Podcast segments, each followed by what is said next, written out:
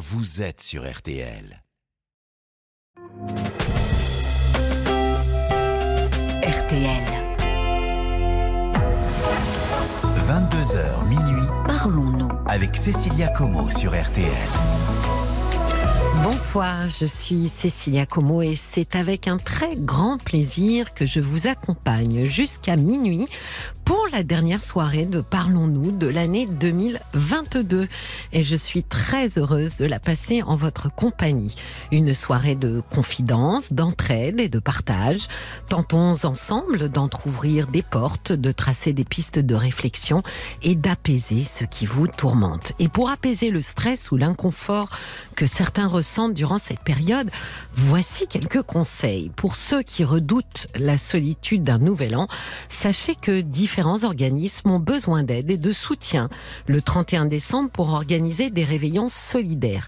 Et il, il ne s'agit pas que de donner aux autres, mais de se donner à soi, car il est avéré par de multiples études que contribuer à aider les autres et partager génère un sentiment d'accomplissement, de fierté et de bien-être. Si vous êtes seul et que cela vous pose problème, pensez peut-être à vous déconnecter temporairement des réseaux sociaux la veille et le lendemain, de laisser de côté les festivités idylliques des autres pour faire de la place dans votre esprit à ce qui vous importe réellement. Et les bonnes résolutions, alors, on en parle Allez, on en parle. Figurez-vous que pour tenir vos bonnes résolutions de nouvel an, eh bien, il serait judicieux de n'en avoir qu'une seule, au singulier. Car quand notre cerveau est submergé par de nouvelles routines, il craque et n'en retient aucune. Et qui dit nouvelle routine dit accoutumance. Il faut à peu près 66 jours à notre cerveau pour adopter une nouvelle routine. Donc, faisons les comptes. Si vous décidez d'une nouvelle routine le 31 décembre, il faudra la tenir jusqu'au 6 mars pour qu'elle devienne réellement ce qu'on appelle une routine. Et dernier conseil, ne forcez pas euh, la dose sur l'exigence qui pourrait être la vôtre dans l'ébauche de vos ob- objectifs. Pardon. L'optimisme et surtout celui des résolutions du nouvel an est un moteur extraordinaire, mais gare à la surdose. Nous, en, nous sommes en réalité, et je dis nous, mais je ne fais pas partie de ce groupe, 12% seulement à tenir nos bonnes résolutions. Donc si vous ne faites pas partie de ces 12%, eh bien rassurez-vous, vous faites surtout partie de la majorité. Alors soyez bienveillants avec vous-même et donnez-vous du temps. Et du temps, nous en avons ensemble ce soir pour partager jusqu'à minuit exactement au 09 69 39 10 11 et c'est un numéro non surtaxé où vous attendent Violaine et Paul qui accueillent vos appels et vous amènent jusqu'à moi. C'est Oriane Leport qui est aux manettes de la réalisation. Comme toujours, je compte sur vos réactions par SMS, 35 centimes par euh, SMS ou sur notre page Facebook RTL-Parlons-nous. Et je vous propose que nous fassions la connaissance de Fatima. Bonsoir Fatima. Euh, bonsoir Cécilia, vous m'entendez? Ah, je vous entends très très bien. Ah merci, comme j'ai j'ai perdu mon portable, euh, j'ai un vieux portable, donc j'avais un peu peur quoi. Ah bah écoutez, euh, c'est pas dans les vieux pots euh, qu'on fait les, les meilleures confitures oui, oui, on court toujours après la technologie, mais... Bah ouais, votre téléphone marche très bien Fatima, je vous entends parfaitement. Alors racontez-moi. Bah écoutez, moi ça fait pas très longtemps que je vous connais, je crois que ça fait la deuxième ou troisième émission.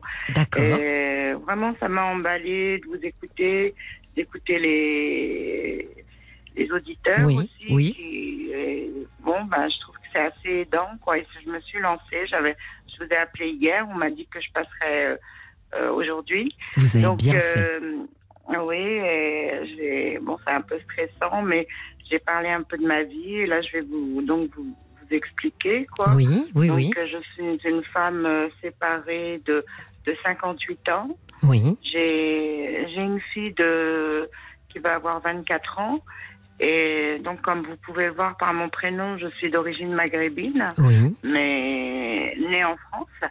oui. Et euh, donc, euh, voilà, je voulais vous parler de ma vie sentimentale et professionnelle, où, comme j'expliquais, c'était assez chaotique et parfois très, très dur à vivre. Oui. Euh, bon, comme tous les jeunes, j'ai eu des flirts, des choses comme ça, mais pas des choses sérieuses. Donc j'ai eu euh, deux hommes en fait dans ma vie avec qui j'ai eu une vie commune, Oui. euh, dont le premier avec qui j'ai eu ma fille. Et donc ça a été vraiment catastrophique quoi. Ah. Et Pourquoi Euh, catastrophe Qu'est-ce que vous entendez par catastrophique, Fatima? Ben, en fait, depuis que je me suis séparée du dernier homme, donc pas le père de ma fille, mais le deuxième, Oui. Avec qui j'ai eu des- une relation sérieuse. J'ai eu deux hommes, donc euh, le- père de ma fille et un, et un deuxième homme avec qui j'ai tenté euh, de la vie de couple. Et euh, le souci, c'est que le premier, c'était un, il était d'origine, il venait du Maroc et c'était quelqu'un qui avait pas ses papiers Oui. et qui se, qui, Le père de votre fille, donc. Hein? Le père de Oui. ma fille, oui. Et euh, donc, euh, ce qui s'est passé, c'est que bon, j'ai euh, j'ai mis du temps avant de vraiment me mettre en couple. J'avais vraiment des difficultés à m'engager. Et je pense que c'est dû, à, comme vous le disiez aussi hier, à un passé, quoi, à une Oui. enfance. Oui. Et, et donc, euh, ça, voilà, ça m'a ébranlé, ça a ébranlé ma vie sentimentale, ça a ébranlé ma, ma vie professionnelle. Et il y a que maintenant que je commence à, à y voir un peu plus clair, mais ça a été très long. Et euh, ce que je voulais vous dire, c'est que donc il avait pas ses papiers et on s'est mis ensemble. Euh, c'est vrai que tout ce que je retiens de cette relation, c'est que j'ai, grâce à lui, j'ai eu un enfant assez tard, euh, puisque j'avais 34 ans. Oui. Et j'aurais pu ne pas avoir du tout d'enfant, donc c'est ce qui prouve que j'avais un souci, quoi, que j'avais des un problème, quoi, pour construire une famille.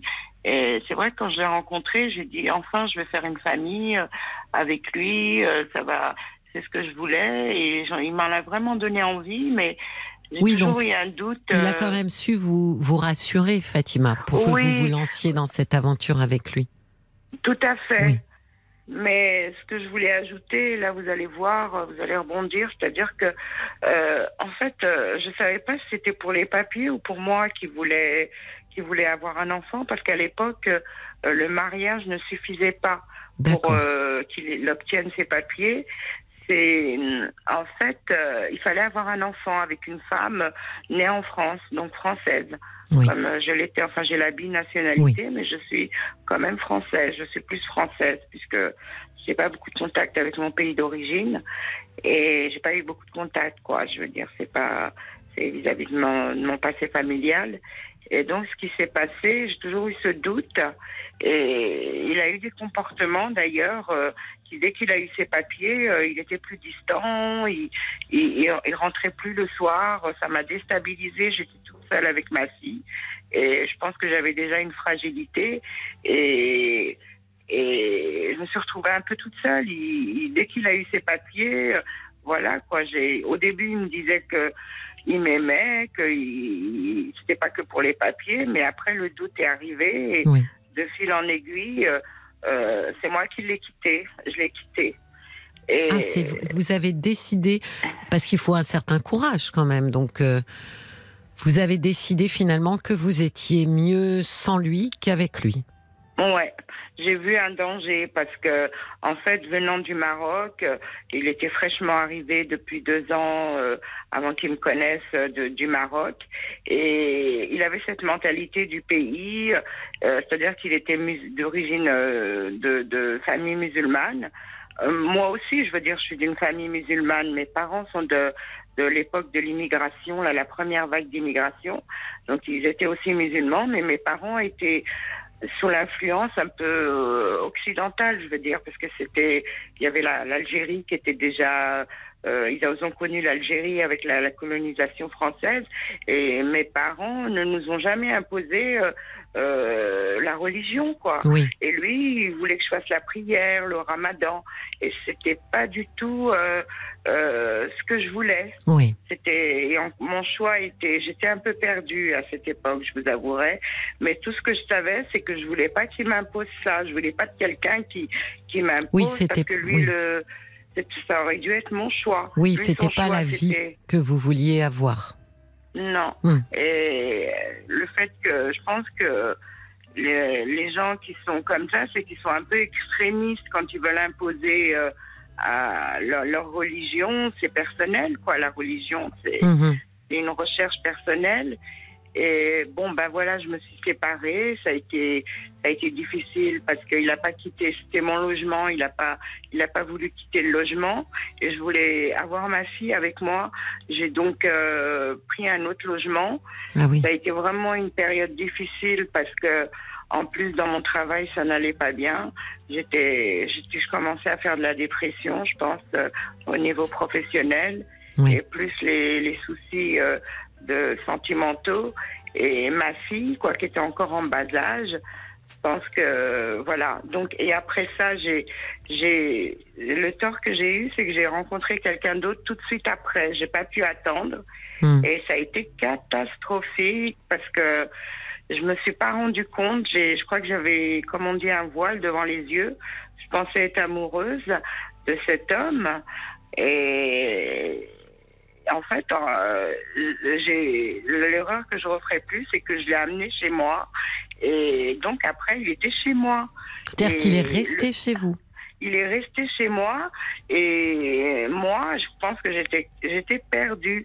J'ai laissé ma fille euh, euh, chez son père pour être avec cet homme, je pense que j'avais vraiment une carence affective. Oui. oui. Et, Puis vous aviez sûrement besoin d'être soutenu parce que c'était quand même deux grands bouleversements dans votre vie, Fatima. Il y avait à la fois le terrain privé avec cette séparation et vous me dites le terrain professionnel qui se passait pas bien. Donc ça nous met en général, quand on a deux territoires comme ça qui sont quasiment attaqués en même temps, ça nous met dans un état de très grande vulnérabilité. Oui, vous avez tout à fait trouvé le mot, c'est ça. J'étais en état de vulnérabilité parce que euh, au tout début, c'est vrai que je me suis retrouvée dans ce, ce nouvel appartement toute seule avec ma fille Mhm. et j'ai pas supporté. J'ai et c'est pour ça que je me suis jetée sur cet homme tout de Ben oui. suite que j'ai rencontré à l'occasion d'une sortie euh, avec des copines, une cousine, et je crois que je me voilà quoi, j'étais aveugle. Et une fois qu'il a été ici, et j'ai vu qu'il avait tout un tas d'addictions, quoi, l'alcool, la cigarette, le cannabis qu'il prenait depuis des années. Hmm. Tout ça, j'ai, j'ai, j'ai, je me, je me suis je me, j'ai sauté à corps perdu, quoi. Et après, j'ai réalisé et, et j'arrivais plus à me sortir de ça. Parce que, comme vous disiez, j'étais en grande vulnérabilité. Oui. Et, et je pense que la chance que j'ai eue, c'est que, donc j'ai perdu la garde de ma fille à cette époque-là. On est Parce que le finalement, euh, votre, euh, votre ex-conjoint a joué sur le fait que vous étiez avec un homme instable?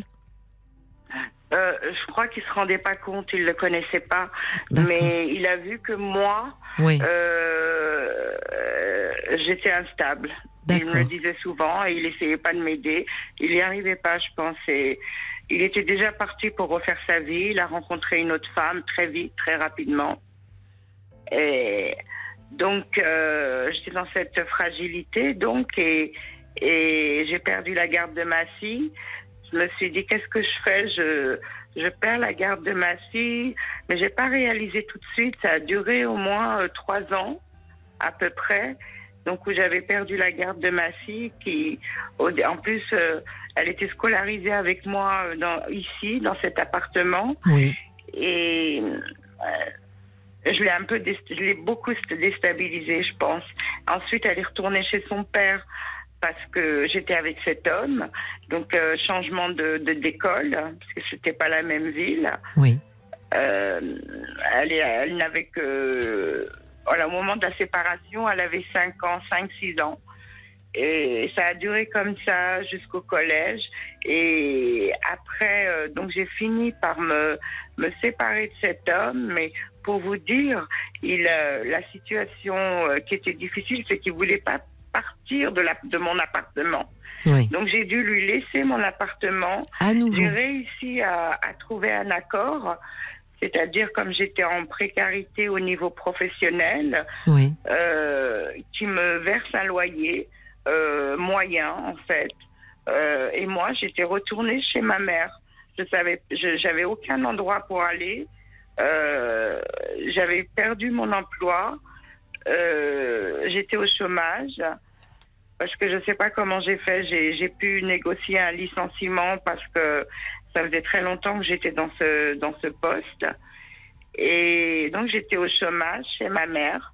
Et où ça se passait pas bien parce que ma mère était c'est une personne âgée qui avait besoin de beaucoup de soins et d'aide. Et moi il fallait que je retrouve du travail pour euh, parce qu'en fait euh, je vais déjà expliquer à un psychologue mais on dirait qu'ils comprennent pas très bien. Ils ont j'ai pas su me faire comprendre. En fait euh, j'avais mon frère qui lui était séparé, donc qui était en, lui aussi, je pense qu'il était en fragilité. Oui. Et il, il, il était dans l'alcool, très alcoolisé. Et il Donc, habitait euh, avec votre je maman devais supporter et garder ma maman. D'accord. Et c'était très difficile parce que quand je rentrais, après j'ai retrouvé du travail, je ne sais pas comment j'ai fait. Et je me suis remise à trouver du travail.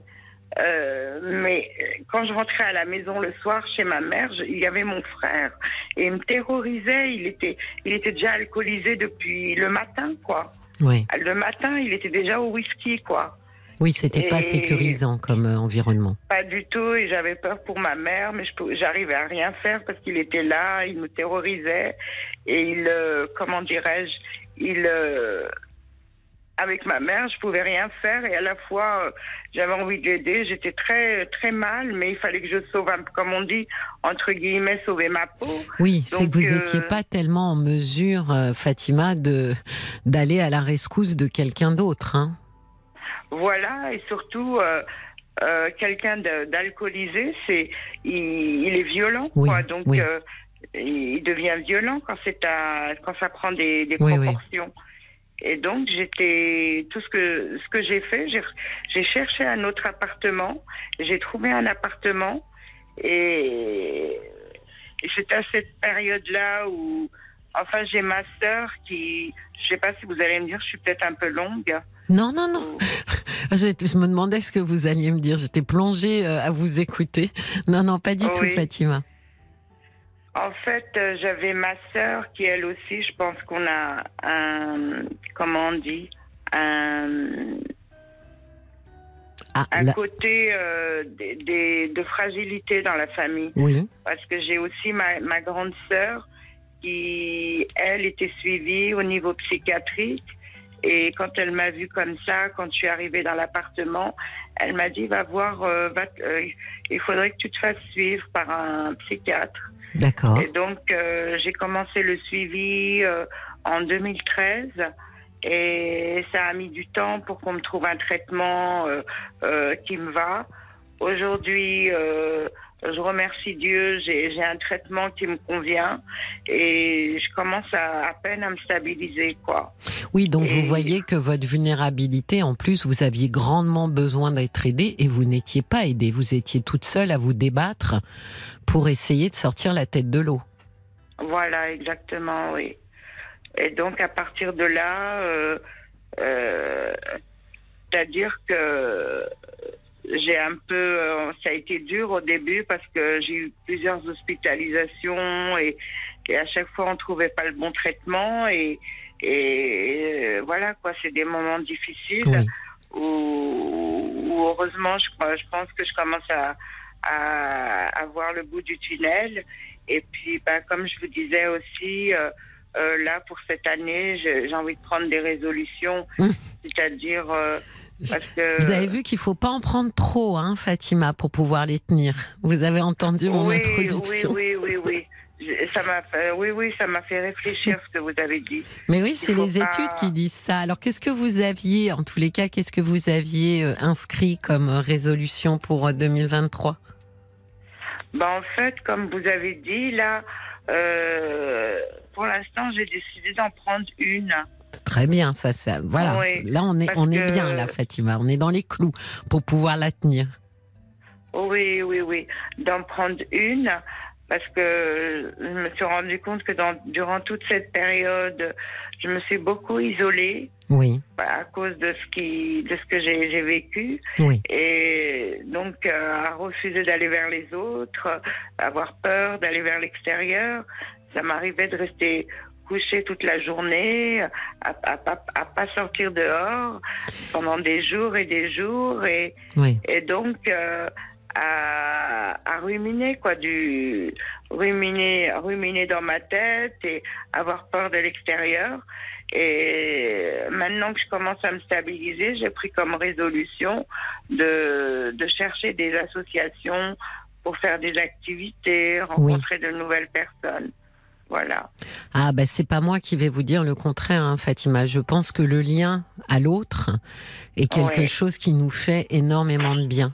C'est-à-dire que même quand nous on va mal, ce qui est bon alors on n'est pas souvent en état hein, quand on va mal, mais même si on va mal et que on donne à quelqu'un d'autre, euh, ça nous fait du bien. C'est donc je pense effectivement que aider les autres, c'est ce que je disais aussi en introduction, aider les autres, ça nous apporte à nous. Alors vous me direz, c'est peut-être pas euh, hyper altruiste, hein, euh, mais euh, mais c'est comme ça. C'est que quand on donne aux autres, on se donne à soi. Et, et absolument, je pense que pour renouer contact avec d'autres êtres humains, je, je pense que c'est une bonne chose que de leur apporter. D'abord, vous avez quand même une une grande expérience de vie, Fatima, parce que vous avez quand même vécu des années noires. Et moi, je trouve que vous avez énormément de ressources parce que vous mm. voyez, avant qu'on vous donne un traitement et que ce traitement euh, euh, soit euh, efficace et efficient, bah, vous vous êtes débrouillé toute seule. Donc mm. je pense que tout ça, mm. ça vous donne une énorme richesse pour aider d'autres gens. Oui, bah c'est ce que j'ai envie. Mais des fois, je ne sais pas trop comment m'y prendre. Mais comme vous dites, de donner aux autres, de les aider, bah, ça, ça, nous fait du bien. Quoi. oui, et encore une fois, vous avez une expérience euh, qui est riche. Euh, en termes de, de, de pour, pour, justement apporter aux autres parce que euh, quand on a vécu des choses difficiles euh, on a une autre écoute vis-à-vis -vis des gens qui nous entourent oui je, pense que c'est vraiment euh, une, une expérience qui, qui a besoin d'être mise au service des autres. Je sais qu'il y, y a, beaucoup de gens qui, qui hésitent, qui n'ont pas très envie, s'en sont sortis, alors ils se stabilisent comme ça. Et d'une certaine manière, euh, ben c'est presque un petit peu dommage parce qu'ils ont appris tellement sur eux tellement sur euh, nos, en tant qu'être humain, nos capacités euh, à s'effondrer, mais aussi à remonter, que, que ça donne quand même, ça peut donner euh, vraiment des échanges très très riches. Oui, oui, oui. Bah, c'est vrai que c'était des, comme vous dites, des années noires. Oui. Et j'ai envie, j'ai l'impression de plus être la même, quoi, pas tout à fait la même maintenant. Qu'est-ce que, qu'est-ce que vous voulez dire par là? Comment, comment est cette bah, nouvelle femme que vous êtes? Vous la décririez comment? Bah, Avant, j'avais des attentes, euh, j'avais trop d'attentes vis-à-vis des autres. Oui. Et euh, en fait, je me suis rendu compte que, et même je l'ai lu dans un livre, que il faut pas avoir d'attente avec les autres. Il faut d'abord, euh, comment dirais-je, en fait, j'ai lu aussi dans un livre de Lise Bourbeau, je sais Bien sûr, Les cinq blessures? Oui, non, je sais plus. Je sais que m'intéressait beaucoup au moment où j'étais pas bien, je oui. j'étais perdue. Euh, elle disait ne pas avoir d'attente sans entente au préalable. Oui. C'est-à-dire que ça m'a appris à comment ça germer ça, quoique avant j'avais des attentes, mais je les disais pas comme si je voulais, je croyais que les autres allaient deviner. Ah, mais ça, alors ça, Fatima, nous sommes tous persuadés d'être des télépathes et que finalement, il suffit de lire dans notre esprit pour savoir ce qu'on veut et ce qu'on attend. Sauf que la télépathie, euh, écoutez, moi, je l'ai vu dans les films de Marvel, je l'ai jamais vu encore euh, dans notre réalité. Et effectivement, c'est beaucoup plus simple d'exprimer clairement euh, ce qu'on attend plutôt que d'espérer que la personne en face euh, mm. devine. Voilà, exactement. Et comme je vous disais, Cécilia, euh, maintenant je dis que c'est ça le, la raison de mes échecs, quoi. J'attendais que les autres devinent, que ce soit au travail, euh, dans mes relations avec les hommes, et donc euh, euh je me rendais pas compte que, en fait, c'était là le, le, problème et, et que j'ai souffert à cause de ça. Oui. Bah c'est c'est très juste. Hein, de toute façon, euh, ce qui nous, j'allais presque dire, ce qui nous met dedans, c'est euh, l'infinie liste d'attentes que nous avons vis-à-vis des autres et ce qui nous amène euh, inéluctablement à être déçus. Donc, vous savez ce qu'on va faire? Je vais demander à, à, notre communauté, puisque vous êtes nouvelle dans la communauté, donc on vous accueille les bras grands ouverts et, et, ah, et vraiment avec grand plaisir. Et vous vous allez voir, euh, après, là, on va faire une petite pause, mais vont arriver sur, euh, je pense par SMS, sur la page Facebook, vous allez voir que quand la, la communauté se mobilise, il va y avoir effectivement plein d'infos. Donc, on va demander aux gens qui nous écoutent euh, si vous êtes dans quelle région, Fatima? Dans le 93. D'accord. Donc euh, des associations euh, dans le 93 où vous pourriez aller taper à leur porte des gens qui sont qui travaillent déjà peut-être dans l'association, mais on, on va euh, on va essayer de, de vous en trouver comme ça. Il y aura plus qu'à aller sur la page Facebook et de et de piocher celle où vous voulez démarrer votre belle année 2023. D'accord? Ah, c'est super. Ben, je vous en prie. Et puis n'hésitez pas à rappeler euh, euh, avec Caroline euh, euh qui, qui, qui, a cette émission euh, pour, euh, pour raconter la suite en 2023. Je vous souhaite une très belle soirée. Caroline, c'est il faut que je l'appelle au numéro. Le même, oui, tout à fait, bien sûr. D'accord, merci beaucoup. Je vous en prie. Au revoir, Fatima. Je continue à vous écouter. Merci, beaucoup la fréquence de la radio parce que j'ai une vieille radio. Ah bah alors me demandez pas ça parce que moi j'écoute sur euh, sur un sur les applications des téléphones. Je crois que c'est 104.3. Voilà, Paul m'a dit. Très belle ah nuit, Fatima. Demandé en plus. Merci Cécilia. Je vous en prie. Au revoir Fatima. Merci, bonne soirée. Merci beaucoup. Merci. Jusqu'à minuit, parlons-nous. Cécilia Como sur RTL. Pas et je tomberai pas est le deuxième extrait de Panorama, le nouvel album de Christophe Willem. 22h minuit, parlons-nous avec Cécilia Como sur RTL. Merci d'être avec nous. Si vous nous rejoignez sur RTL, parlons-nous jusqu'à minuit. Venez me parler de vous, des moments de vie que vous traversez, difficiles ou agréables. N'hésitez pas à nous appeler au 09 69 39 10 11. Je suis à vos côtés pour partager et je l'espère éclairer ce qui vous pose souci. Bonsoir Maggie. Bonsoir. Enchantée et ravie de vous Ah, accueillir pour cette dernière émission 2022. Je le répète. Bah, je suis très contente aussi que je puisse euh, parler. Donc, euh, je vous remercie de- d'avoir euh, l'opportunité de, de vous parler. Mais je vous en prie. Alors racontez-moi, Maggie. Eh bien, en fait, j'ai deux enfants de deux mariages différents. Donc, euh, l'aîné des deux euh, ne me pose aucun problème, ne m'a jamais posé aucun problème.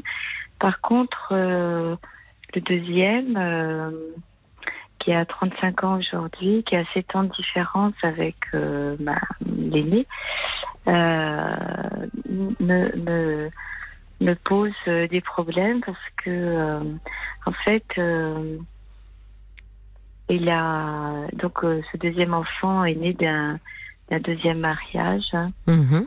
et euh, malheureusement euh, sept ans après euh, mon mari est décédé D'accord, Donc, le donc le, papa le- le de- papa, oui. voilà et en fait euh, donc euh, bah voilà la, la souffrance l'absence a été très difficile à à, à, sup- à être enfin à supporter Oui. et puis euh, quelques années plus tard euh, quand mon fils avait euh, une quinzaine d'années a commencé à marquer des des, des, des signes de, de, de enfin c'était peut-être euh, euh, par rapport à son âge euh, je ne sais pas mais il a commencé à être très désagréable avec moi Oui. donc sans sans me reprocher la mort de son papa bien sûr puisque son papa est mort d'un cancer et donc euh, bah, malheureusement enfin malheureusement je veux dire euh, on peut pas reprocher euh, Oui, oui, oui. à- Il vous tenait pas Et- pour responsable, en tout cas. Voilà, tout à fait. Et puis ensuite, euh, l'âge aidant, il est devenu très agressif, euh, très euh, très agressif vis-à-vis de moi. Donc moi, je suis quelqu'un, je suis sa mère, donc mais quelqu'un de, je connais rien, je ne sais rien, je parle mal, je comprends rien. Il Euh, s'oppose, je- quoi. Pardon? Il s'oppose, pardon. Je Tout dirais, à il se- fait. il se- oui, oui. Et donc, euh, je suis, et puis petit à enfin, au fur et à mesure, je me suis dit, enfin, au début, je me suis dit, bon, euh, voilà, euh, bon, il a cet âge-là, donc euh, on, en discutait tous les deux, mais bon, euh, pas de façon face à face. mais je me suis dit, bon, voilà, c'est comme ça, c'est peut-être à cause de son âge. Et puis, plus, plus l'âge aidant, plus, plus c'est devenu compliqué. Et puis, bon, là, j'ai passé, bon, je vais faire un résumé parce que sinon, ça risque d'être long parce que ça fait euh, 20 ans. Mais euh, là, on a passé euh, Noël dernier ensemble et puis, euh, ben, ça s'est très mal fini. Donc, il m'a injurié. Dans Mais- des propos que je ne veux pas. Oui, mais pourquoi? Qu'est-ce qui l'a mis en colère? Le problème, c'est que je ne le sais pas. J'ai j'ai essayé de, de lui en parler quand il était plus jeune. Donc j'ai rencontré, après son papa, j'ai rencontré euh, deux, trois hommes qu'il n'a pas appréciés. Euh, moi non plus d'ailleurs, mais bon, je veux dire, euh, dans, dans- de, de façon euh, complètement différente. Euh, et puis en fait, il avait l'impression que ces hommes qui sont venus, et il n'y en avait pas beaucoup qui ne restaient pas chez moi, on n'était pas du tout euh, euh, En concubinage. ensemble, oui. en ménage, voilà, Mm. tout à fait. Mais bon, euh, j'ai vu que mon fils euh, ne supportait pas euh, ce- le fait que je puisse être avec quelqu'un d'autre que de son papa. Oui. Donc, euh, bon. Donc, je lui ai expliqué euh, de façon euh, probablement très. Enfin, qui, pas de façon comme vous, vous pourriez euh, l'exprimer. euh, euh, et et, euh, donc, je lui ai dit ben voilà, c'est. Voilà, c'est. pas. Personne ne va remplacer ton papa, mais moi, je, je voilà, j'ai rencontré un tel, et puis euh, voilà. Bon, ça, c'est, ça a été des, des, des relations qui se sont. Non, mais c'est Très bien exprimé, Maggie, parce que c'est Mm. effectivement, euh, c'était effectivement une réalité. Euh, à savoir que ce, cet homme, euh, son père, ne, ne serait jamais remplacé, mais que par ailleurs, vous, en tant que femme et être humain, vous aviez euh, euh, envie et besoin euh, de, de, de continuer votre vie avec, euh, avec un autre compagnon.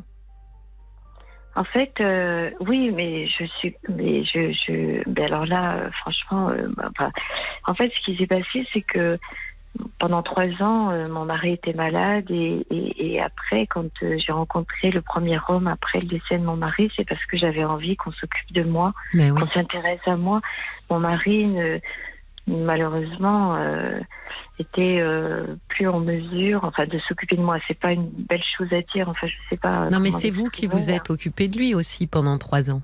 Je m'en suis occupée, Voilà. mais comme je me suis occupée d'un bébé, Oui. enfin, voilà, c'était, euh, Oui, vous preniez Et, euh, soin de lui.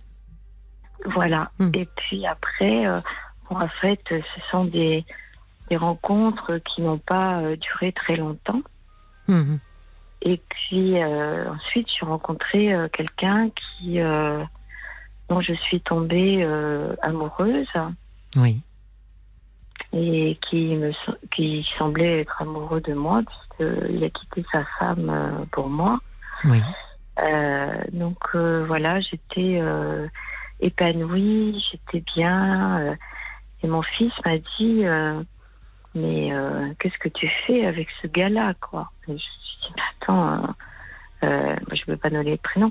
Je dis, mais attends, mais c'est ma vie. Est-ce que je, je, je n'ai pas le droit de, de, de, de vivre ma vie, de, de refaire une vie de, de, de renaître, enfin, parce que on continue pas une vie, enfin, je sais plus, euh, mais euh, voilà, je, je, je suis, j'avais le droit de, de refaire ma vie après Oui. 10 ans ou Et donc, euh, eh ben, ça s'est très très mal passé. Et puis, euh, la personne est partie au bout de trois mois. Et, à cause de votre fils À cause de lui, oui. Oui. Et en fait, euh, il est très égocentrique. Enfin, mon fils est très égocentrique. Euh, il ne parle que de lui. C'est-à-dire que quand il est malheureux, c'est parce qu'il n'a pas eu son papa, parce que sa mère s'est pas occupée de lui, parce que personne ne s'intéresse à lui. Enfin bon, il est très égocentrique et et, moi j'essaie de lui expliquer que non, mais son papa malheureusement n'est plus en vie.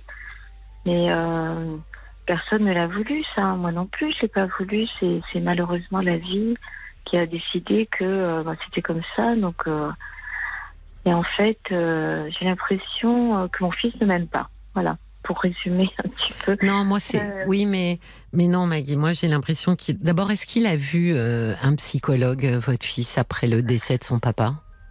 Non, enfin oui, il l'a vu parce que j'ai, il a vu un pédopsychiatre parce qu'il avait 8 ans et il l'a vu deux fois et, et le, le pédopsychiatre m'a dit bon, bah, écoutez, je pense que votre fils n'a pas besoin de continuer. Je lui dis ah bon ben pourquoi?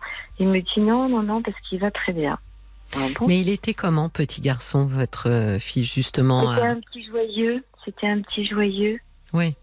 C'était pas du tout le même euh, que celui euh, qu'il est devenu quand il avait 15-16 ans. Voilà, tout à fait. Oui. Moi, ce que je pense, c'est que peut-être qu'effectivement, à 7-8 ans, il n'avait pas forcément besoin de manière euh, euh, euh, vraiment évidente ou visible, mais le besoin a dû se faire sentir très vite après parce que ce que j'ai l'impression, c'est c'est presque l'inverse de ce que vous dites. C'est-à-dire qu'il a, il a, quand vous dites j'ai peur qu'il n'aime même pas, moi j'ai l'impression qu'il s'est mis finalement presque à vous aimer trop et à vous aimer mal, puisqu'il a quand même pas toléré la place d'autres hommes euh, à vos côtés.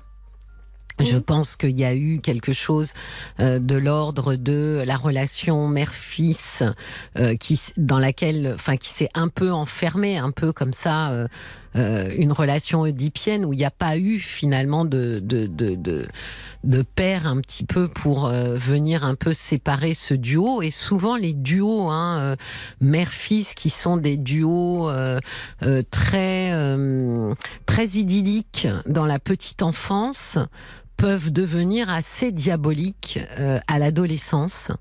Euh, c'est un petit peu euh, la, la, comment dire l'autre face d'une même pièce. C'est c'est un bouleversement finalement euh, pour un garçon euh, de se rendre compte. Enfin, c'est pas c'est pas conscient, hein, mais finalement pour se détacher de ce duo qui va l'emmener nulle part parce qu'on n'épouse pas sa mère, euh, ils adoptent une attitude effectivement de rejet c'est un peu comme s'il voulait absolument prendre une distance pour se protéger parce qu'effectivement euh, ce n'est pas pas son avenir que de faire couple avec sa mère donc et dans cette distance finalement ils le font à grand fracas ce qui donne euh, souvent des enfants qui petits étaient absolument adorables avec leur maman et deviennent euh, totalement insupportables à l'adolescence.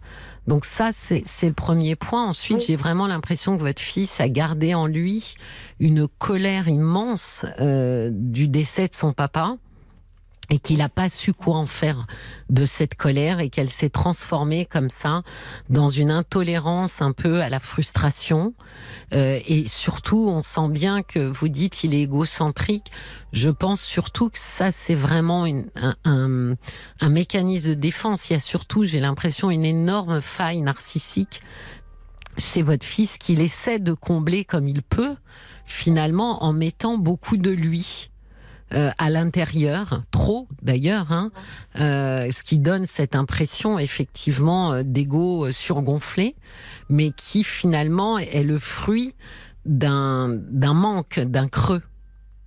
Est-ce que, excusez-moi, mais est-ce que vous, alors, du, de, par rapport à ce que vous dites, que, que j'entends très bien, est-ce que, comment on peut justifier des propos orduriers vis-à-vis -vis, -vis de sa mère Parce que je pense qu'à un moment donné, il s'est autorisé, finalement, à franchir cette limite qu'on appelle le respect, mais qu'on appelait dans le temps hein, la barrière générationnelle euh, qui existait, c'est vrai, hein, beaucoup plus d'ailleurs que maintenant entre les parents et les, et les enfants, et qu'une fois cette limite franchie, euh, il n'arrive plus effectivement à revenir en arrière. Et je pense que cette limite s'est franchie dès lors qu'il s'est retrouvé seul avec vous, où il n'y avait plus d'homme son père, j'allais dire d'homme officiel que lui avait adoubé. À ce moment-là, c'est comme si il avait pris la place de l'homme à vos côtés.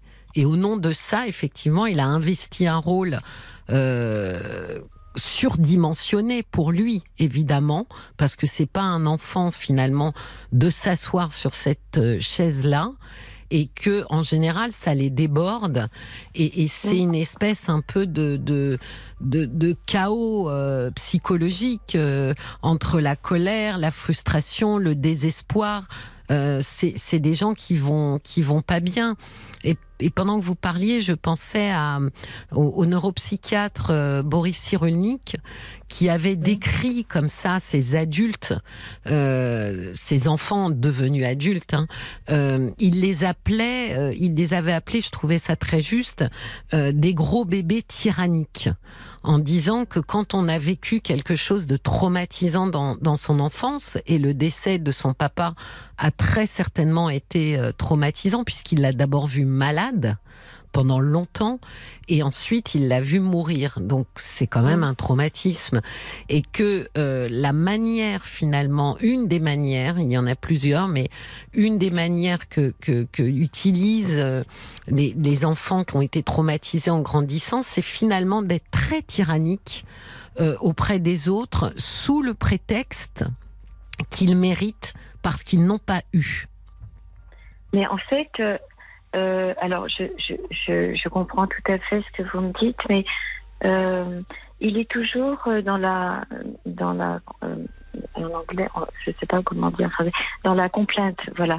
Oui. Il est toujours, oui. il a toujours besoin de, de dire aux gens, euh, oui, mais moi j'ai perdu mon père, j'avais. Oui, vous voyez, c'est ça. Oui, c'est ce que disait Boris Cyrulnik, c'est-à-dire que ils estiment que ça leur est dû parce qu'ils ne l'ont pas eu et donc ils le disent qu'ils n'ont pas eu. Moi, j'ai pas eu euh, une maman aimante. Alors par exemple, ils vont exiger que leur femme soit euh, euh, très aimante, très sécurisante, très rassurante. Tout ce mmh. qu'ils exigent en fait, c'est au nom de ce qu'ils n'ont pas eu petit. Et effectivement, ils le mettent bien en avant. C'est pour ça que Boris Cyrulnik les appelle des gros bébés parce qu'ils finalement ils sont dans une complainte très infantiles et ils les appellent des gros bébés tyranniques parce qu'en fait ils tyrannisent euh, leur entourage avec leurs demandes qui sont des demandes, des exigences même, qui sont absolument tyranniques et ils ne souffrent euh, aucune frustration euh, ou, ou, ou, négation de leurs besoins. C'est, ça me fait beaucoup penser à ça en fait.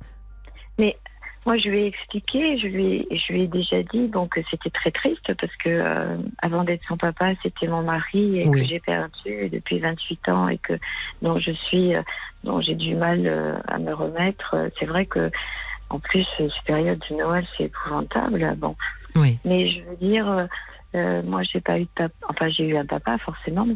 Mais je veux dire que j'ai pas connu. J'ai jamais dit papa. Et, et des fois, j'essaie de dire, dire, à mon fils, mais tu sais, euh, euh, toi, tu as pu dire papa. Moi, j'ai pas pu dire papa parce que je connais pas mon papa. Alors, est-ce que c'est une bonne, une bonne chose de dire ça? Mais qu'est-ce qu'il faut faire pour que mon fils, qui m'a insulté il y a quatre jours, c'est dans ce, c'est la raison pour laquelle euh, je voulais euh, vous parler parce que finalement. Euh, je sais pas quoi faire. Il est, il est toujours chez moi à 35 ans. Il va avoir 36 ans dans 15 jours. Euh, qu'est-ce que, qu'est-ce que je dois faire? Non. Il n'a pas de travail. Il a, il a, il a fait, euh, il était un peu comédien. Et puis avec euh, la Covid, euh, la, les, la, la, troupe dans laquelle il, avec laquelle oui. il travaillait, s'est dispersée. Et depuis, il n'a pas cherché. Oui, donc vous voyez. Il a un toit, il a. Mais c'est ça, il euh, correspond vraiment à, à, ce que décrivait euh, Cyrunique, c'est que ça lui est dû euh, parce que il a eu une enfance difficile, parce qu'il a perdu son père, parce que ceci, cela.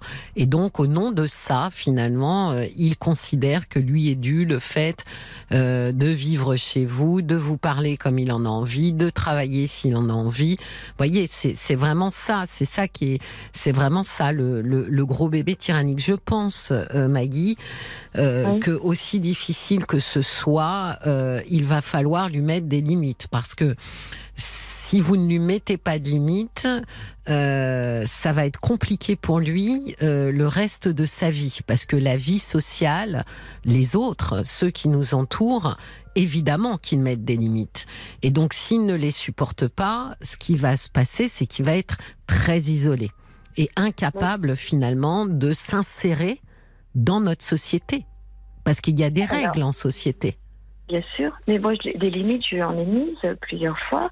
Et là, vu ce qui s'est passé euh, le, dans la nuit du 24 au 25, enfin, Oui. le réveillon, là, comme il a été euh, particuli- euh, partic- particulièrement odieux, enfin, odieux, c'est encore un terme euh, très gentil, euh, ordurier, je, je dirais.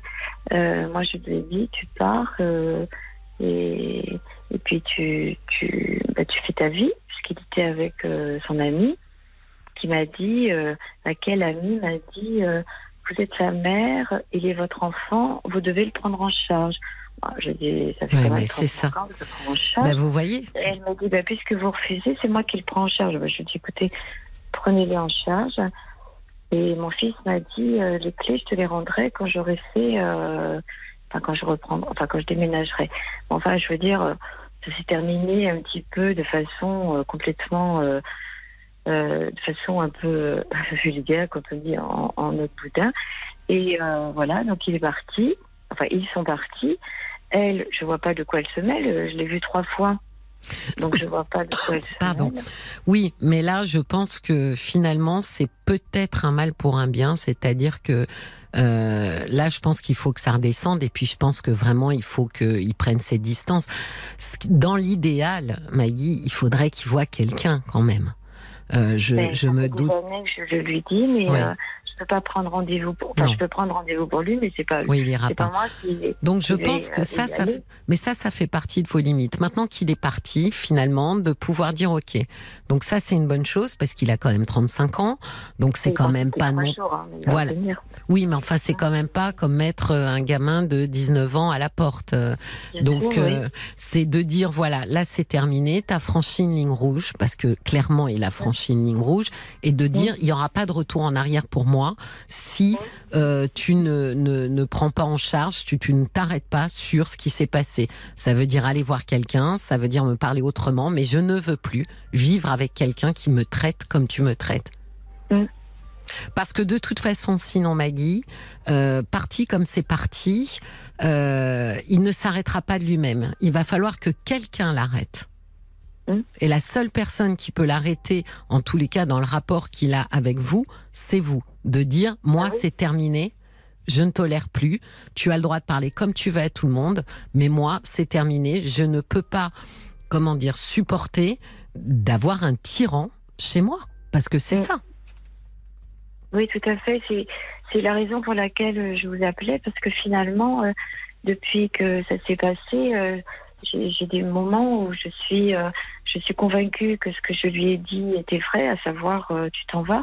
Et puis il y a des moments où je me dis ah non mais tu peux pas faire ça. Attends c'est ton fils. Oui, mais non, mais ça. c'est oui, mais ça c'est une corde sur laquelle je vais vous dire, il ne faut plus que vous vous tiriez parce qu'en fait, vous ne lui rendez pas service à lui en réalité, Maggie. Si vous voulez aider votre fils, justement, il va falloir faire des choses qui vous semblent pour vous très dures.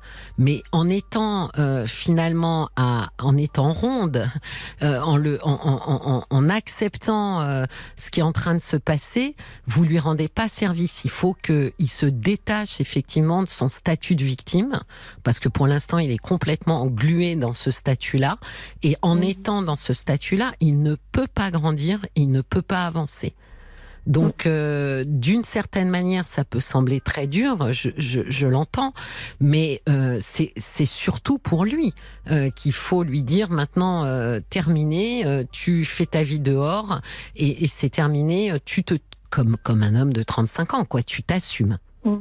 Parce En que c'est vraiment euh, pour lui, hein. euh, Voilà. En fait, euh, depuis que son papa est décédé, il a un peu vécu dans un matriarcat, c'est-à-dire qu'il y avait euh, euh, maman, enfin, et puis, enfin, ma mère, la mère de, enfin, ma belle-mère, et, et puis euh, une autre personne et, et moi. Donc, on était euh, quatre femmes à s'occuper de lui comme si c'était le pauvre petit garçon qui Mais oui. venait de perdre sa maman. Et du coup, du coup, il a eu de, de, de ce fait, parce que du coup, j'aime pas finalement. De ce fait, il a, il a, il a eu, il a été gâté par tout le monde. Donc, il allait voir un tel, hop, il avait de l'argent, il allait voir un tel, hop, il avait de l'argent, il pouvait sortir et tout, enfin, en grandissant. Et puis finalement, il a vécu un petit peu dans ce, dans cette espèce de, de, de, de, de mode de fonctionnement. Bah oui, mais Ah bah tiens, Maggie, je vais sortir, c'est- je vais aller voir un Ben tel. oui, mais et- c'est aussi pour ça qu'il reste dans la victimisation. C'est parce que ça lui a apporté en termes de bénéfices secondaires tellement qu'il n'est pas prêt à vouloir quitter ce statut. C'est bien ça le problème. Et justement, en restant englué dans ce statut de victime pour les bénéfices secondaires que ça lui apporte, il Mm. ne peut pas grandir. C'est, on a des réactions sur Facebook, euh, Maggie. Exactement. Oui, Et ça alors, m'intéresse. comment Je dis, ça m'intéresse. Ah, bah, il y a Marjorie qui euh, a l'impression de revivre ce que votre fils, a- euh, son fils a vécu à l'âge de deux ans, le décès de son papa. Donc petit, il était plein de vie et maintenant il a 11 ans, il a changé du tout au tout. Il a même les, les mêmes propos que que vous, que votre fils euh, a envers vous. J'ai l'impression de faire un bond de 9 ans en arrière. Dit Marjorie. Euh, Il y a Dominique aussi qui euh, semble que votre fils n'a pas fait le deuil de son papa et il s'app- il s'approprie euh, vous, sa maman, de manière assez confuse, comme s'il cherchait à prendre la place de ce papa trop tôt disparu. En tout cas, pensez à vous et ne devenez pas dépendante au chantage affectif. Et c'est aussi ce que dit Sacha. Il me semble que vous connaissez un peu les réseaux sociaux de l'émission, donc je vais vous le lire. Il est un peu cash, Sacha. Il dit votre fils se retire des bénéfices secondaires de son malheur passé, c'est ce que vous disiez. Si vous ne réagissez pas, vous serez encore avec lui sous le même toit à 90 ans. Et là, oui, ça risquerait d'être pathétique. Il est temps d'agir. Oui, non, mais je c'est surtout. que à 90 ans, je suis encore en vie. Oui, mais bon. c'est surtout pour lui et pour vous. Là, il y a deux trajectoires, Maggie, qui doivent vraiment euh, se, se séparer parce que trop Oui. collés, vraiment. Mm. Si vous voulez, on se reprend juste après euh, le point info pour pas que je mette Oui. en retard. euh, Oui, je veux bien. et Oui, je puis, je, bien. vous Merci reprends tout de suite. À tout de Donc, suite, Maggie. ligne hein Oui, oui, Je ne raccrochez pas. Merci beaucoup. À tout de suite. Jusqu'à minuit, parlons-nous. Cécilia Como sur RTL. Ravi de vous accueillir sur RTL. Nous sommes ensemble et en direct jusqu'à minuit pour partager vos histoires de vie. Appelez-nous au 09 69 39 10 11. Que l'on fasse un point ensemble sur ce que vous traversez. Vos conseils sont également les bienvenus au 64 900 par SMS. Et n'oubliez pas de commencer votre message par les trois lettres RTL. Et je retrouve Maggie. Bonsoir Oui, Maggie, vous êtes toujours là Oui. nouveau. Bonsoir Cécilia. Alors, on, nous discutions ensemble de, du comportement de votre fils à votre égard. Euh, et puis Paul lisait, euh, lisait des commentaires Facebook qui allaient un peu tous euh, dans le même sens. Effectivement, euh, comme disait Marjorie, je, je, je pense que euh, ça peut paraître un peu étrange, mais je pense que votre fils n'a pas fait le deuil euh, de son papa et que dans le même temps, euh, ce décès euh, a créé, euh, comment dire, une espèce d'organisation psychique chez lui euh, un peu particulière euh, qui l'a enfermé comme ça dans la dans la posture et la position euh, de victime, et puis que tout ce qui euh, lui est apporté en tant que bah, victime euh, bah, lui convient euh, plutôt bien, de Oui, sorte qu'il n'en sort plus.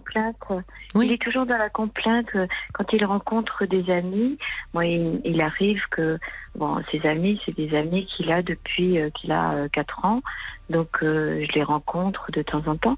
Il est toujours dans la complainte. Il a toujours besoin de dire oui, mais moi, j'ai pas, j'ai pas eu mon papa.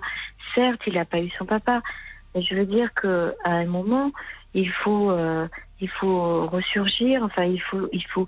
C'est pas parce qu'on n'a pas eu son papa qu'on doit pas travailler, qu'on doit pas faire de choses. Justement, par rapport à mon mari qui euh, faisait plein de choses, qui était euh, très brillant et tout. Enfin, je vais pas vous faire, je vais pas vous lire le CV de mon mari, mais je veux dire que c'était quelqu'un de, de, très bien, mais que, voilà, avec qui j'aurais voulu vivre jusqu'à la fin de mes jours, de toute évidence. Mhm. Mais euh, je trouve que il est dans la complainte et je me demande si c'est dans son caractère euh, profond ou c'est parce que ou, ou si c'est parce qu'il a envie d'être euh, euh, plein de temps en temps, enfin de, que les gens lui disent ah mon pauvre, Oui, euh, oui. pas le prénom. Oui, Mais, oui. euh, oui, je te comprends et tout. Bon, quand il était plus jeune, je, je le comprends, mais euh, il est à 35 ans, bientôt 36 ans, et je pense que même s'il n'a pas fait le deuil, ce qui est tout à fait possible, parce que moi je l'ai pas fait non plus, donc euh, donc euh, euh, parce que le deuil c'est accepter l'absence de l'autre et, Oui. et donc Et aussi s'autoriser à vivre pleinement sans l'autre. Voilà, tout à fait. Mais euh, il est capable de faire plein de choses. Euh, il part euh, en vacances, euh, voilà, trois semaines, un mois, deux mois, et voilà.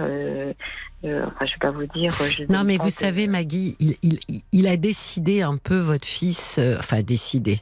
Je suis pas sûre que ce soit une décision très consciente, mais il a décidé de ne pas grandir, en fait. Et donc, euh, au nom de ce qu'il a pas eu, au nom de ce qu'il a perdu, il attend des compensations, il exige des compensations, et c'est là où, où, où ça peut pas aller parce que effectivement. euh, euh, on pourrait penser que durant un temps limité, euh, on puisse être dans cette position. Là, vraisemblablement, il n'en sort pas de cette position. Donc, il, il refuse finalement euh, de grandir et de s'exposer aussi à la difficulté de la vie. Parce que vous voyez, il ne travaille pas, il vit chez vous, euh, donc il, il- il est vraiment dans un confort de vie. Euh, il refuse complètement de se frotter un peu à la vie. J'ai j'ai un message de Francesca qui nous a écrit euh, par SMS et qui a écrit bravo d'avoir eu ce courage de le mettre dehors, c'est formidable, et même d'exiger des excuses, comme dans une relation normale. Être la maman d'un adulte, c'est le traiter en adulte. Bravo. Je pense que c'est ça. oui. Mais oui, je pense que c'est là où il faut. facile à la fois, c'est difficile. Je sais, mais vous- non, mais c'est difficile pour une chose, c'est que vous avez peur qu'il ne vous aime plus. Vous avez peur de le perdre si vous ne répondez pas à ses exigences. Ah, c'est pire que ça. y a le pire, je pense qu'il ne m'aime pas. Je pense pas ça du tout, Maggie. Je pense qu'il est très confus euh, dans les dans les sentiments euh, qu'il a. Euh, je, je je pense que pour l'instant il y a quelque chose d'assez auto-centré. Euh, mais c'est assez propre à sa posture de victime. Euh, je pense, moi, au contraire, euh, que cette colère, cette rage, euh, cette hargne qu'il déverse Voilà. sur vous euh, est preuve de sentiments euh, euh, finalement très violents à votre égard, mais violents d'amour. Euh, comme si effectivement il vous, il vous en voulait de n'avoir que vous à aimer. Vous voyez, et pas et pas un père à côté. Euh, Oui. Je je pense pas du tout qu'il ne vous aime pas, du tout, du tout, du tout.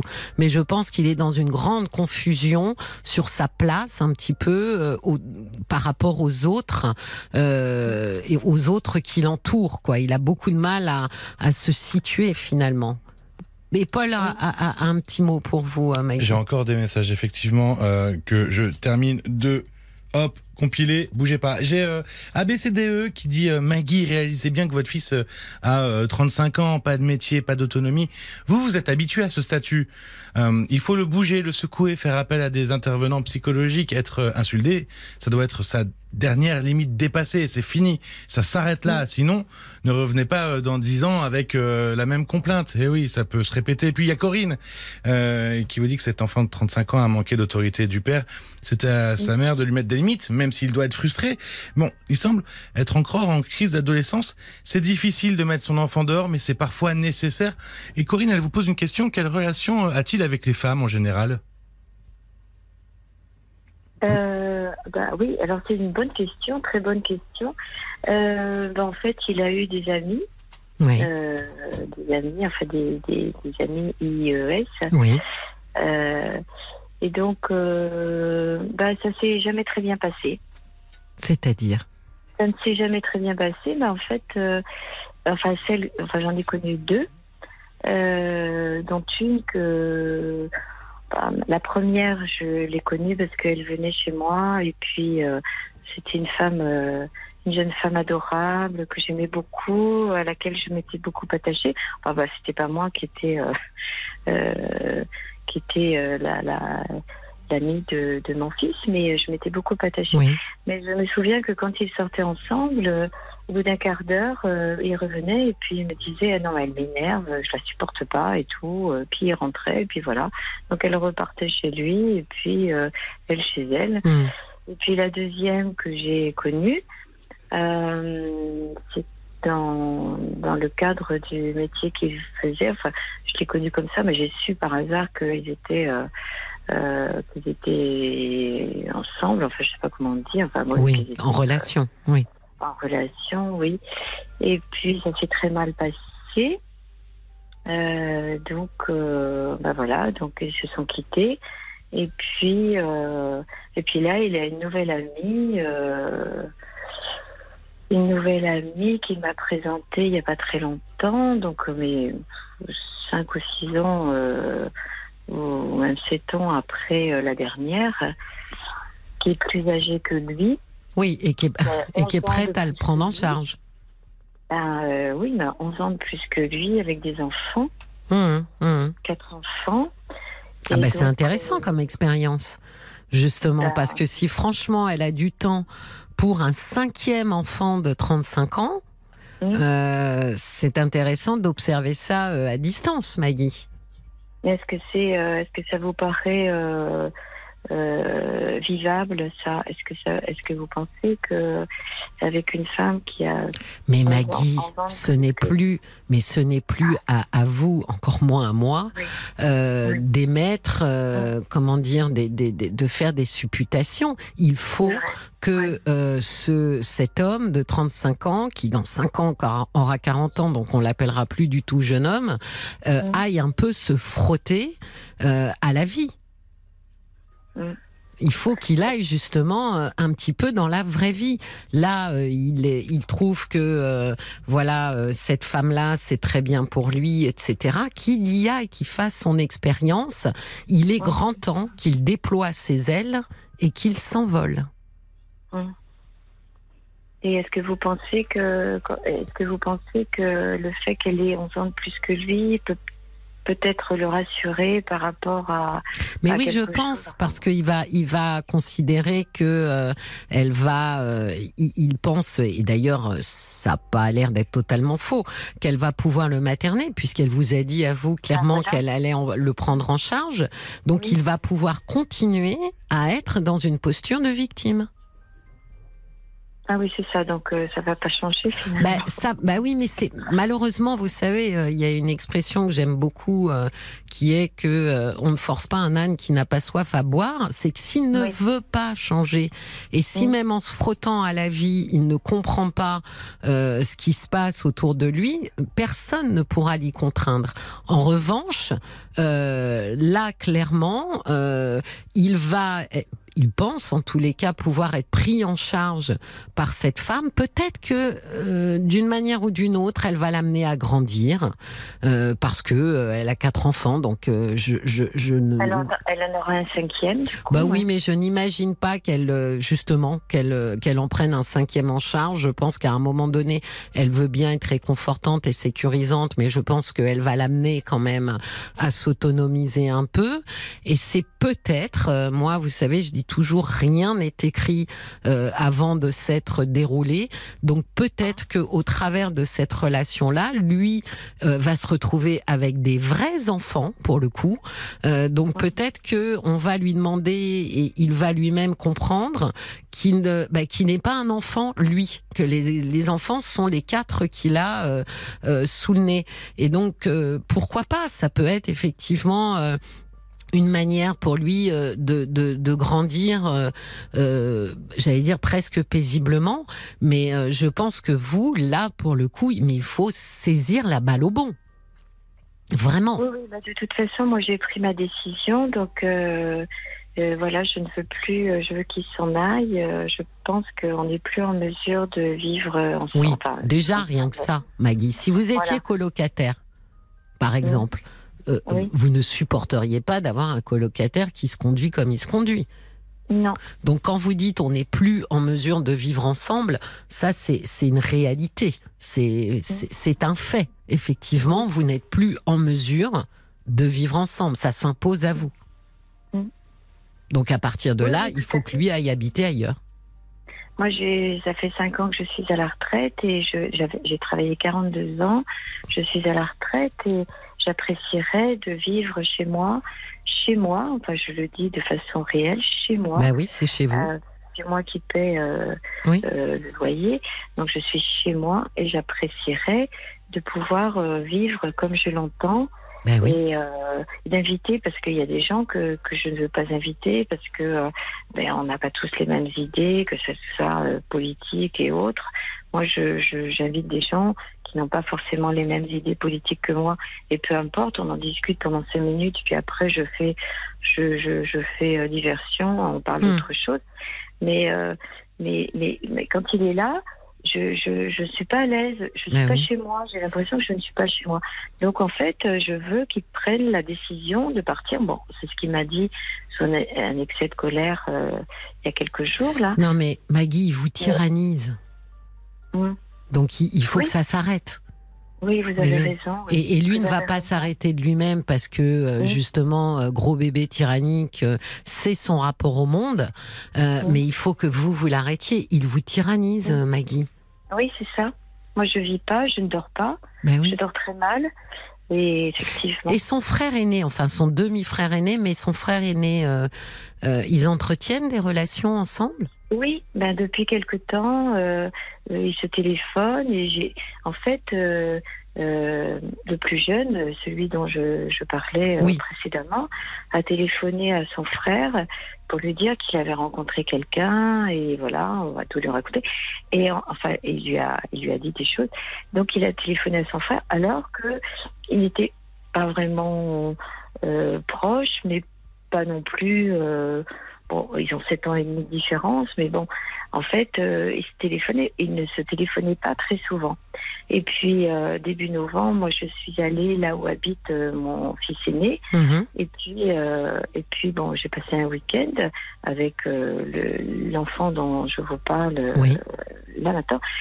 Et donc, et en fait, ce qui est très, ben, c'est ce qui m'intéresserait, j'aimerais avoir votre avis. Euh, donc, euh, donc euh, là où habite mon fils aîné, dans une ville un peu plus loin hein, que, que, là où j'habite, et donc, mais peu importe, ça change pas grand-chose au, au, fait. en fait, à un moment, on était à table, c'était le dimanche, on était près de déjeuner, et puis, et puis à un moment, je suis allée dans la cuisine, qui était une cuisine, qui est une cuisine ouverte, et au moment où je me suis levée pour aller dans la cuisine, mon fils, dont je vous parle, euh, m'a dit Ah, au fait, euh, maman, il faut que je te dise quelque chose, j'ai une copine. Donc, il a attendu que, que je tourne le dos pour m'en parler. Enfin, c'est moi, c'est ma façon de voir les choses, attention, hein, ça ne veut pas dire que c'est pas la bonne chose. Et donc, du coup, j'ai tout posé, je, me suis rassise. je dit, ah bon, t'as rencontré euh, quelqu'un? Je lui ai dit, mais écoute, c'est bien, je suis contente et tout. Et il me dit, euh, alors déjà, ça, ça m'a un petit peu... Euh, mm, enfin, je me suis posé des questions par rapport à ça. Je dit, mais pourquoi est-ce qu'il attend que j'ai le dos tourné pour m'en parler? Ah, ça, en... en général, c'est qu'on est un petit peu gêné, euh, Maggie. C'est que, vous savez, c'est le truc qu'on jette en l'air, là, et on espère que vous allez le, prendre au vol et continuer votre chemin. Bon, manque de bol, pour lui, vous vous êtes assise. Oui, et par contre, il avait, oui, je me suis assise effectivement, et puis bon, il m'a dit, ben voilà, si je te dis qu'elle a tel âge, tel âge, tel enfant et machin, et qu'elle vient de tel endroit, qu'est-ce que tu vas dire? Alors moi, j'ai souri dans un premier temps parce que euh, moi j'étais contente, et puis il me dit, ben c'est ce que je viens de te dire, c'est exactement ça. Je dis, mais c'est très bien. Hmm. Bon après, euh, c'est sa vie, c'est pas la mienne, donc c'est lui qui fait. Mais euh, et après, donc il a, il a, il avait. Du coup, il a, il a, enfin, du coup, non, j'aime pas ce, cette expression. de ce fait, de ce fait, il a, il a repris contact avec son frère et il se téléphone souvent. Et moi, je suis très contente parce que je me dis. Oui, mais quand même, Maggie, votre fils aîné, il est au courant de la manière dont vous parle son petit frère. Ah bah, je lui ai dit. Je lui ai hmm. dit. Je lui ai dit, et puis on s'est encore parlé hier, euh, parce qu'il part. Euh, mon fils est musicien, là, il est en Pologne pour jouer pendant trois jours. Il est musicien, donc. Euh, et donc, il m'a dit que. voilà ce que me reprochait le, le, plus jeune. Et qu'est-ce qu'il vous reproche? Ah ben parce que en fait le jour où, où euh, bah, on a passé Noël, euh, enfin le réveillon de Noël. Euh, ah bah, il me reproche plein de choses. ah oui, non, mais c'est-à-dire qu'il a trouvé le moyen de d'avoir de bonnes raisons de vous insulter copieusement. Voilà. Donc il a dit. Il est, alors son frère n'était pas là puisqu'il était dans sa famille du côté de, de, la maman et donc c'est une année sur deux, voilà. Et et donc, euh, quand, euh, quand euh, le plus jeune, celui dont je parle, hmm. qui a appelé son aîné, il a dit oui, bah, tu sais, ben, avec maman, on s'est embrouillé parce qu'elle ne voulait pas qu'on on déjeune le, ensemble 25 le, le, le, jour de Noël, hmm. alors que c'est pas du tout ça. Non, mais de toute façon, Maggie, il n'y a pas une seule excuse pouvant justifier le fait qu'on se mette à insulter de manière aussi ordurière euh, qui que ce soit et ben encore moins sa mère. Donc de toute façon, euh, oui, il a toujours finalement une bonne raison de faire ce qu'il fait. Hein. Euh, donc euh, c'est c'est c'est ça le le fait d'être les personnalités très autocentrées euh, justifie en permanence leur leur comportement, leurs actes avec leur bon droit. Vous voyez, elle c'est presque de votre faute en fait si vous vous êtes fait insulter. Ben oui, mais c'est de la faute de tout. Moi, quand je lui dis, alors effectivement, moi je suis complètement d'accord avec vous, avec votre votre raisonnement. Vous êtes bien placé pour le savoir, bien sûr. Mais quand je lui dis que ça c'est jaune, il me dit mais non c'est pas jaune, ça c'est orange. Hmm. Et puis et quand euh, on parle, bon des fois on parle euh, quand on est à plusieurs, on parle de politique ou de quoi que ce soit. Et souvent, il me dit, mais t'as rien compris, toi. T'as rien compris. Oui, ce qui est très méprisant. Mais je comprends jamais rien. Moi, je me dis c'est pas possible. J'ai travaillé. La, seule chose, Maggie, je comprends rien. Non, non, mais la seule chose, Maggie, c'est que depuis un bon moment, votre fils s'est autorisé et on l'a autorisé à mmh. parler comme il avait envie de parler. Mmh. Donc euh, évidemment, il a pris, euh, il a pris cette habitude, il a pris ce pli, il parle sans filtre, et donc il peut être effectivement méprisant. De toute façon, il se joue vraisemblablement quelque chose entre vous et lui euh, qui, je pense, effectivement, voyez que le cordon n'est pas du tout coupé en réalité. Quand vous dites j'ai peur qu'il ne m'aime pas, je pense que c'est c'est vraiment euh, dans l'inverse que ça se situe. C'est c'est c'est un amour un peu désordonné, euh, désorganisé, mais le, le cordon n'est pas coupé. Et, je pense que effectivement c'est dur pour une maman, mais bon, il a 35 ans, donc ça aide. Hein. Encore une fois, Maggie c'est pas la même chose de mettre dehors un gamin de 19-20 ans et, un, un, homme de 35, mais c'est à vous, effectivement, maintenant, euh, de couper ce cordon. Et pour la, j'allais dire pour la seule et bonne raison que vous avez donnée, à savoir, ce n'est plus possible pour lui et moi de vivre sous le même toit. Mmh. Ça, c'est pragmatique. Sauf que j'ai pas dit que j'ai peur qu'il ne m'aime pas, mais j'ai dit je pense qu'il ne m'aime pas. Ah, alors ça, c'est mon inconscient à moi qui a, qui a, transformé votre phrase. Je pense qu'il ne m'aime pas. Non, mais je, ne pense... pas, Maggie. Je pense au ah contraire. oh non, non, du tout. Je pense qu'il vous aime très mal, mais qu'il vous aime.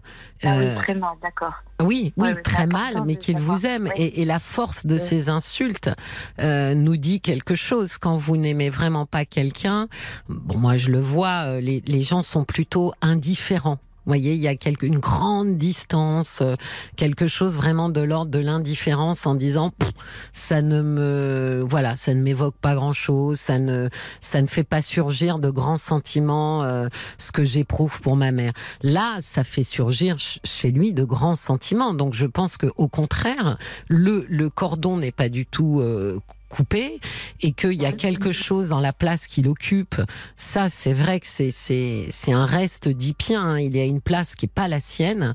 Je pense que mm, au-delà de tout ça, de manière très pragmatique, vous avez dit une chose sur laquelle il faut vous accrocher absolument, qui s'entend et qui est pas euh, inhumaine, c'est de dire simplement nous ne pouvons plus cohabiter. Ce n'est plus tenable, ce n'est plus tolérable. Mhm. Et ça, c'est pas faire injure, c'est pas être euh, une mauvaise mère, c'est juste observer les choses telles qu'elles sont. C'est arriver à un tel degré, Maggie, que dire ça, c'est presque, enfin, vous êtes à ce moment-là, vous énoncez une évidence. Quand Oui. vous dites on ne peut plus cohabiter, c'est impossible. Oui, mais c'est vrai que c'est. ouais, je, je, le- je le lui ai dit et je vais le lui redire quand je le reverrai, euh, Oui, euh, quand il reviendra. Je sais pas. euh, bon, mais mais je veux dire, c'est c'est c'est euh, difficile. Enfin, je veux dire, c'est c'est mon fils quoi. Il est. mais vous ne perdez pas votre fils. il a tellement été injurieux, mais de façon inacceptable. Mais Maggie, il s'agit pas de couper avec votre fils. Il s'agit de le, le, le j'allais dire presque l'obliger à être autonome. Mais c'est son destin d'être autonome à un adulte. Oui. Il peut pas Oui. avoir 35 ans et euh, le fonctionnement d'un enfant de, de 13 ans. Vous ne Ah lui oui, souhaitez pas fait, ça. Pour l'instant, c'est ce qu'il a. C'est ce qu'il fait. Donc c'est à lui fait, qui vous euh, allez rendre service en lui disant maintenant ça suffit, euh, tu vis de ton côté, je, je vis du mien et pour autant je continue de t'aimer euh, tout aussi fort et avoir envie de te voir souvent. Oui, c'est vrai. Oui. C'est ça couper le cordon, ça veut pas dire ne plus voir les gens et ne plus les aimer. Mm, tout à fait. Oui, vous avez raison. oui. C'est de le remettre à sa place qui est la sienne, c'est celle d'un adulte. Oui. Oui, oui. Peut-être qu'il faut que ce soit clair pour vous avant que ce soit clair pour lui, Maggie. Oui, vous avez raison, parce que effectivement, euh, je. Ouais, j'ai l'impression quand même, hein, Maggie, que quand ça sera une évidence pour vous, ça sera beaucoup plus facile à, à, à, à énoncer. Oui, tout à fait, vous avez raison.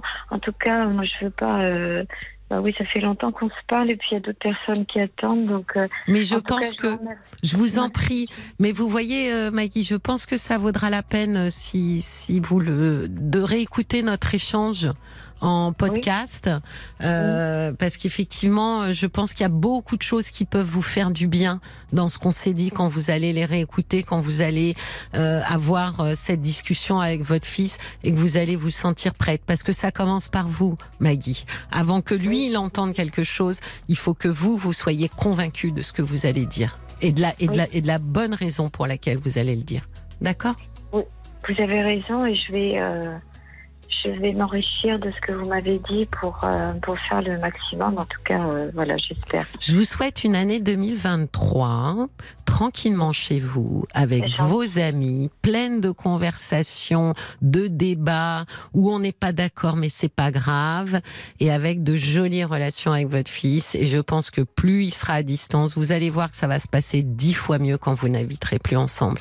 En général, c'est assez flagrant de dire à la maison c'était infernal, et maintenant qu'on vit plus ensemble, on a enfin récupéré de bonnes relations.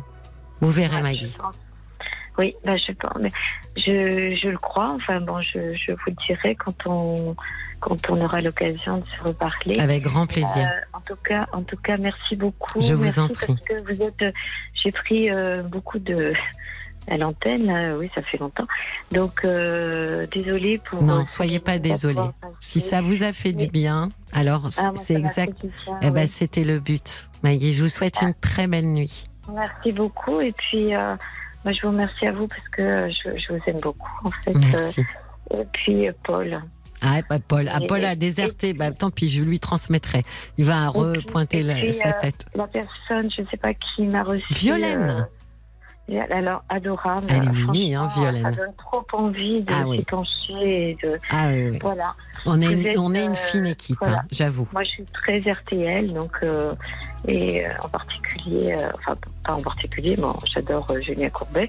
Et vous aussi, je sais que vous remplacez. euh, mais Caroline. je vous adore. Je, je, je vous écoute depuis quelques jours. Là. Merci beaucoup. Ça Merci à ça vous. fait du bien. Ben, Bonne soirée. ça me Merci fait du bien de vous savoir mieux. Très bonne soirée. Au revoir Maggie. Merci beaucoup. Au revoir. Au revoir. Cécilia Como, parlons-nous sur RTL. Jusqu'à minuit, Parlons-nous. Cécilia Como sur RTL. Bienvenue à vous qui nous rejoignez sur RTL. Vous écoutez Parlons-nous, une émission où nous discutons ensemble, une émission sans préjugés pour se confier, se faire du bien. Et pour cela, un numéro 09 69 39 10 11 qui n'est pas surtaxé et notre page Facebook évidemment RTL- Parlons-nous pour commenter ou conseiller avec bienveillance, bien sûr, nos auditrices et auditeurs qui passent à l'antenne. Et j'accueille Nicole. Bonsoir Nicole. Oui, bonsoir Cécilia, merci d'appeler. C'est très gentil. Mais c'est vous qui nous appelez. non, c'est vrai, on vous rappelle. C'est Oui, vrai, vous appelez, on vous rappelle. Votre gentillesse et votre rassurant euh, pour les gens qui, qui ont des problèmes et, et je vous avoue que je vous admire.